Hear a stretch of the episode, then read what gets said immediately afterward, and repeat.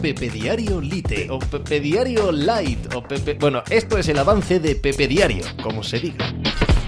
Hola, ¿qué tal? Hoy estamos a martes 6 de junio del año 2023. Con la liga ya acabada, concluyó el pasado domingo, es buen momento para hacer balance del estado de la competición. Si el año ha sido muy complicado por el eh, tema Negreira, por un montón de asuntos que se han ido entremezclando, por ejemplo el racismo, por ejemplo el enfado general de casi todos los clubes, por no decir todos, tanto con la federación como con el estamento arbitral, en fin, una serie de factores que han hecho que la liga no sea sea bastante desagradable de seguir este año, también que la superioridad absoluta del Barça haya hecho que la tensión por eh, el título y también la tensión por jugar en Europa haya sido escasa en la parte final de la misma, lo cual siempre la desluce, pero si quitamos eso delante, que es mucho quitar, y nos fijamos en cómo está la liga desde el ámbito económico, desde el ámbito del seguimiento, desde el ámbito de, del interés social, tanto, sobre todo en España, pero también